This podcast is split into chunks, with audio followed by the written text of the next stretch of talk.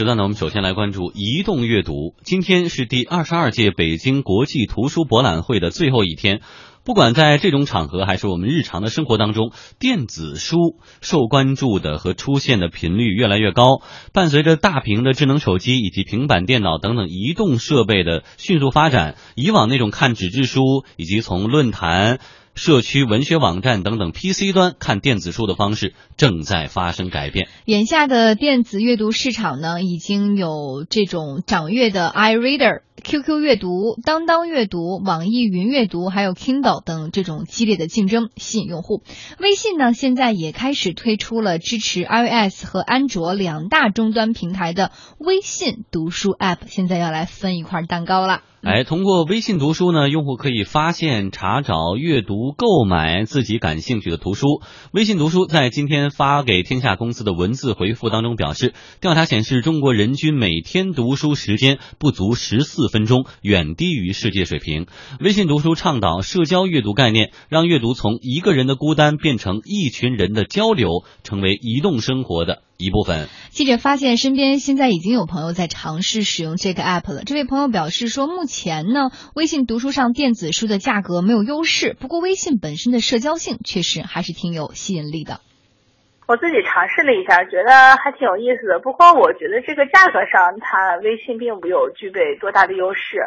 就我最近这段时间一直都想给孩子买那个小王子，就是微信上的那个价格是五块九。但是我在那个亚马逊那个 Kindle 上就是四块八就行了。再又是一些比较热门的书，你像是最近刚获奖的那个刘慈欣的那个《三体》合集，在微信上就是四十块七毛三。亚马逊上九块钱就能买到了。我如果来说的话，还是更考虑一些价格的因素。但是它的社交性还是挺有意思的。它可和微信运动一样嘛，我就可以跟朋友一起比赛，而且我还可以看到我的朋友最近在看什么书，然后他对这本书的评价是什么样。就是很少朋友之间会聊这些话题，有这么一个软件，或者说让我们有这么一个方式互相交流一下最近在读的书，哎，我觉得也是一件挺有意思的事儿。好，我们继续来关注哈。据了解，微信读书的书库来源呢是阅文集团。二零一四年，腾讯收购盛大文学，并且和旗下的腾讯文学合并，成立了阅文集团。这个“阅”是阅读的“阅”，“文”是文摘的“文”。那他们这个集团呢，也是主打网络文学。和其他的读书应用相比呢，微信读书的明显不同在于加入了微信的好友关系链。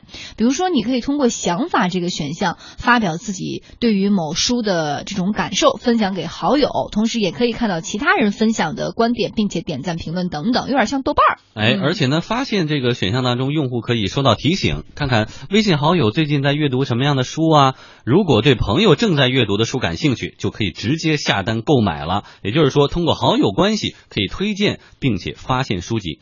有意思的是，微信读书还和微信运动类似，具有排名和点赞的功能。在排名功能榜上，朋友们每天读了多少？书是一分钟还是两个小时，都会出现在排行榜上。每周进行阅读市场的 PK 啊。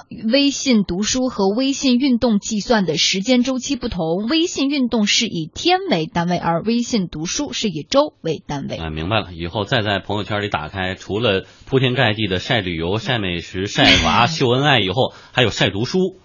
张毅会经常的晒一晒我正在看什么。我的体会是会吗？呃，因为是这样，我这个情况比较特例。我作为一个资深的这个书虫，我是还是喜欢纸质阅读啊，还是喜欢纸质阅读。我大概家里面书挺多，上千本。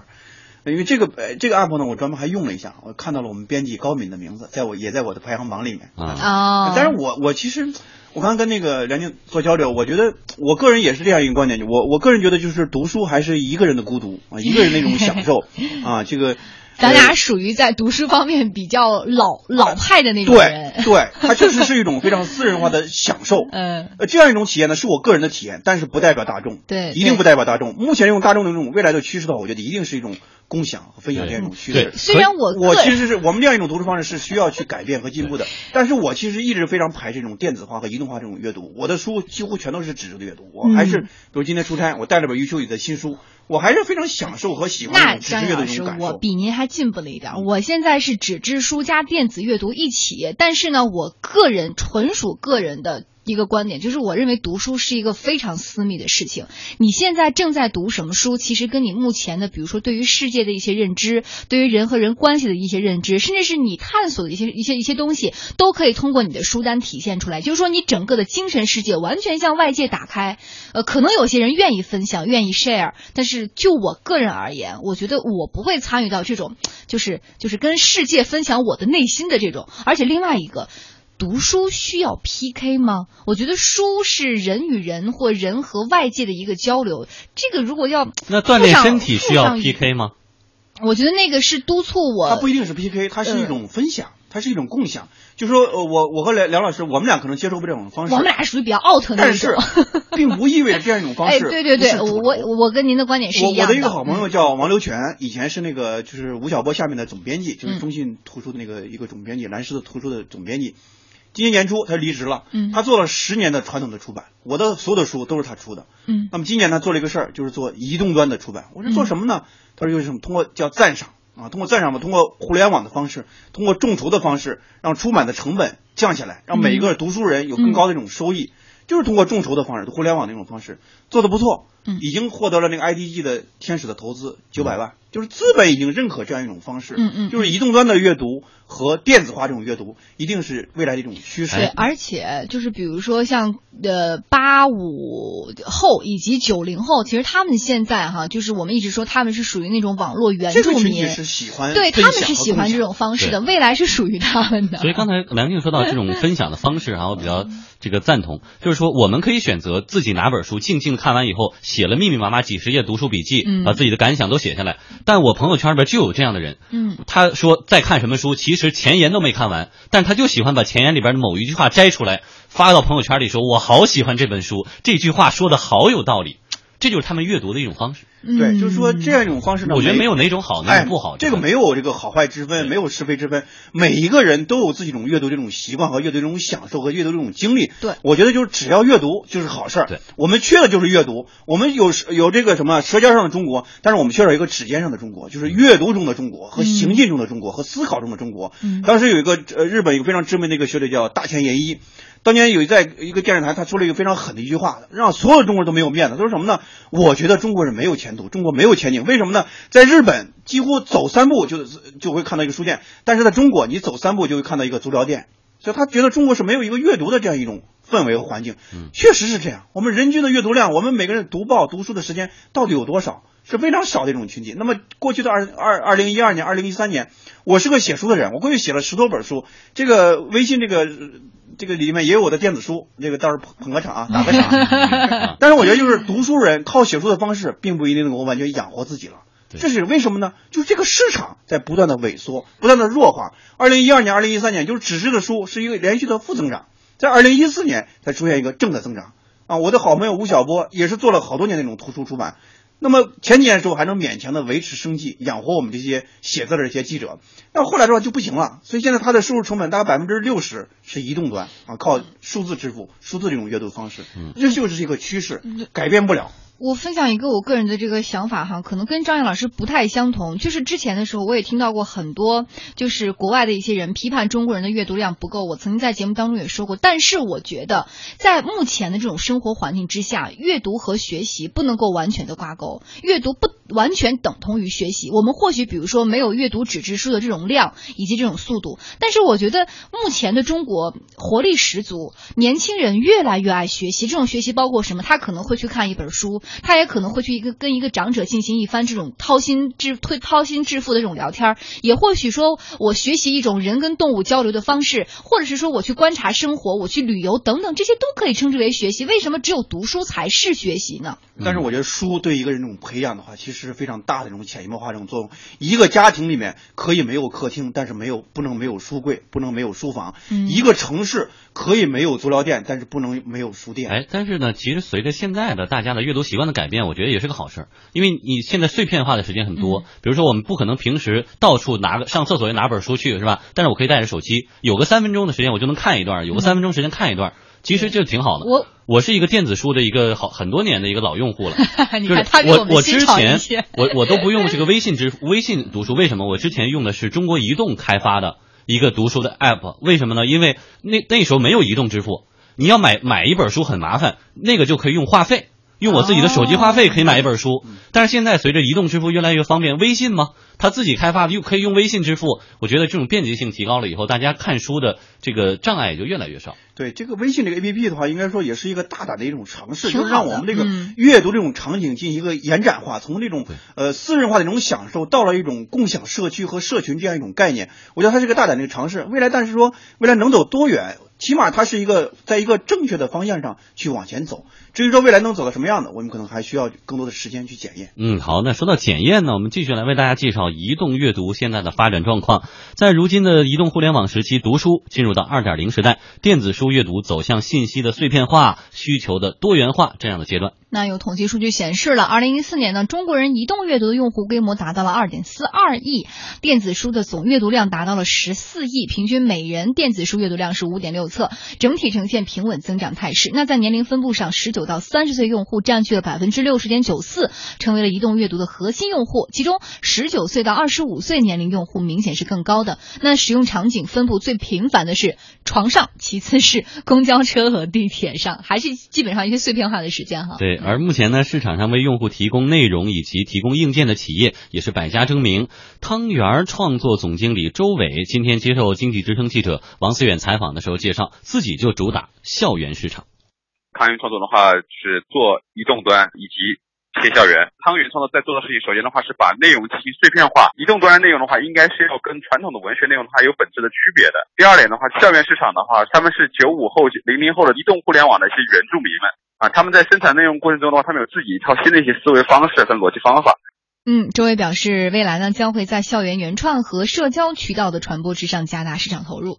第一方面的话，抓校园的用户群体，投入的话在一千万以上，年轻市场的话，这样的一个文学的创作的一个基地给建立起来。这些内容生产者一定是来自于九五后跟零零后，他们新锐的一些年轻人。其次，渠道市场上的话，我们也会重抓的话，这些社交媒体对于这种内容诉求的话也非常强烈。这一块推广的话，应该也不会低于两千万。和主做内容的平台有所不同，掌阅创始人程湘军告诉记者，别人是轻装上阵，但是掌阅同时还做纸质书和电子硬件 iReader。像做硬件也好，去做这些书也好，其实我呃不会看重它太短期的一个回报，我都是放五年、放十年以后去看。在我这里不仅做了硬件，还做了纸书，我纸书也做，就在我的平台，你看完电子书也可以买纸书，包括给各个年龄阶层看的。就四大名著，我会把它做成儿童版、中年版不同的版本去走。我要做的，我阅读等于掌阅，程湘军表示，平台在内容上下了很多的功夫，版权投入未来三年呢将会达到十亿元，希望实现全品类阅读。我们现在应该是国内最大的一个图书的采购商。就我这里建，我这里走的是广义的一个阅读，是全品种，包括像很偏门的一些书，像医学啊，像这些，就跟新华书店的这种类别是一样的。就市面上主流的一些像原创类的，我基本上全都会跟掌阅合作，因为我们也是一个最大的一个分销平台吧。至于移动阅读的社交性，程湘军倒觉得相比之下，还是专注读书更重要吧。我就是跟 A 四纸的书的排版是一模一样。你捧本书，你是不能看短信，你不可以刷朋友圈，你不可以看新闻的。让你沉浸到这个书里边去，对读书的环境要求感更强烈的这部分用户也不少。嗯，我们说到书籍的现在的社交性，上一段呢，我们说到这个看书我们要分享是吧？看了什么，有什么样的体会？但是往下呢，还会有一些变化，比如说排名、呃竞争，每周谁读的时间长短哈，还有一个就是卖书。就是一个朋友他自己在朋友圈里说我读这本书还不错，你要觉得好，你直接点了就买了。所以这会成为一个新的趋势吗？我觉得就是未来这种读书读书这种市场的话，一定是一个层级的这种消费。嗯啊、像我和梁老师这种，我们可能喜欢专注于以以这个纸质书为主。你就是你，他比啊你进步点儿啊，进步点，进步点，进步点。因为我眼睛不好，所以我还是以纸质书为主。那么那个呃富江呢，可能就是电子书，然后一半儿一半儿电子书或者六百分之六十电子书，然后有一些百分之十。他很少纸质书，是他还是以电子书为主。百分之九十。反正一年就看一本，就百分之百电子 书。那你在其实，在心态上更接近八零后和九零后。对他更年轻。对，我觉得一定是一种分层这种消费，不能说哪种消费的方式好，对对对对对，一定是鼓励阅读和鼓励这种嗯读书，鼓励这种呃这种这样一种新的这种学习的这种方式。未来的话，我们看到国外这种趋势的话，其实这一年其实有一个反潮流这种趋势，我们可能在效仿国外，就是说，哎，电电子书这种阅读方式，包括那个呃亚马逊 Kindle 进来之后，其实也引领了这种电子书这种阅读这种趋势。但是我们看美国市场和欧洲市场这一年是在反潮流的，就是美国的电子书这种阅读量和这种消费的话，反而出现了一个什么迹迹象，就是停滞性的增长。啊，就就在过去这种爆发性增长之后，这年是停滞性的增长，天花板了。那大部分人呢，可能回过头来，哎，再去阅读这种纸质的书。美国的大概年轻人百分之六十都是以纸质阅读为主的。那这种趋势已经也拥有反超这种趋势了。我们去国外旅游的时候，也有这种切身的一种体会。比如我去俄罗斯，那个司机我在等我们的时候，就拿本厚厚的书在那看。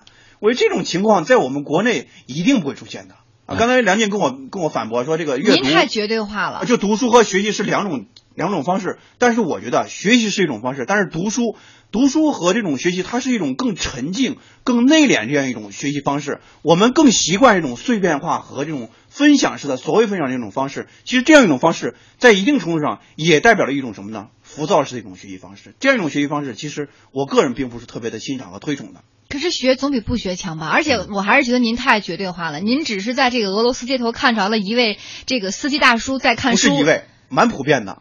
蛮普遍的，就是说，但但是我也经常在这个打车的时候看见师傅看报纸啊。你现在能看到吗？地铁里面你还能看到什么？拿报纸拿书看吗？几乎看不到了，全是在低头一读看手机啊。不过我们说到这个读书的专注，我觉得其实还挺有用。你你想想想两个场景，一个场景是一回家以后把手机直接放客厅，回卧室以后拿出一本书来很认真在看；另外一种在手机上，比如我现在爱犯的毛病，就是看看刚看了一段，嘣能来了一条微信，你说怎么着？退出去把那个微信看了，跟人家说两句，再回来，然后一会儿又来了一句。就是不断的被打断，其实这种学习效果并不好。这个移动端阅读和电子化阅读，它很多时候是一种碎片化这种时间的一种使用。但是以前的时候，我也特别喜欢刷这个朋友圈，因为朋友圈的话已经是一个新的媒体介质了。但是现在的话，我逐渐在远离啊。如果说不是每天找这个选题的话，我可能远离这个，有意识的远离朋友圈。因为什么呢？这个学习和阅读过程，它是一个很沉静的一个过程。有很多时候呢，不要不要就呃被外界这种很多东西所干扰、所打扰。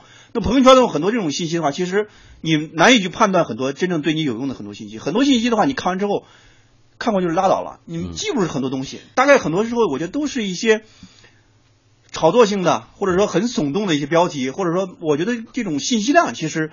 和我们这种你能够给你带来更多增值的东西的话，我觉得可能更弱一些。后来微信发现自己的读书频道火了，朋友圈变冷清了。不不不，但我觉得是这样的。我觉得什么事情啊，还是之前我上个时段说的，不是不不绝对，它不是非黑即白，不是说你除了看电子书之外，你就不看这个纸书纸质书了。你除了这种碎片化阅读以后，你就没有完整阅读时间了。我认为不是，大多数人他会有一个多元化的。学习的。方式，也会有一个多元化读书的。方式。我觉得在未来，更多的。人既会能能够沉下心。来看一本自己喜爱的书，也会利用琐碎的时间去看一点自己喜爱的小知识，这会成为一个多元化的方式。我，但是我就就本身微信读书这个事儿，我认为它能够在某种程度上刺激大家的学习欲望，哪怕是通过这种对比的形式、攀比的形式来刺激你。我认为学比不学还是要强，读比不读还是要强。我个人的观点啊，没错没错，这个点我非常同意的。就是我们喜欢的，并不代表未来的趋势，也不代表到主流。嗯，因为这个里面我们确实没必要去过过分的盖棺定论。但是我其实如果说站在我个人角度来说，我是比较推崇专注和这种呃仔细这种专注这种阅读这种方式的。嗯，所以呢，我们在关注着今年国人的平均阅读时间会不会有所延长呢？